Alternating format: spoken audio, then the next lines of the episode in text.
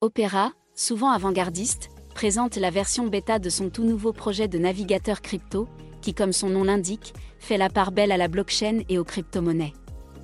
Il s'agit du tout premier navigateur web, disposant d'un portefeuille de crypto-monnaies intégré, même s'il sera toujours possible d'en utiliser un autre en ligne. Le partage de crypto-monnaies, ou encore la recharge de son portefeuille deviennent des fonctionnalités directement accessibles depuis son navigateur, sans avoir à se connecter à une plateforme dédiée.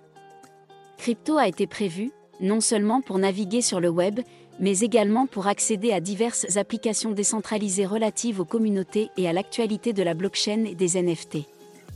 Il comprend également le VPN gratuit d'Opera, son traditionnel bloqueur de publicité ainsi que les applications Telegram et WhatsApp directement intégrées.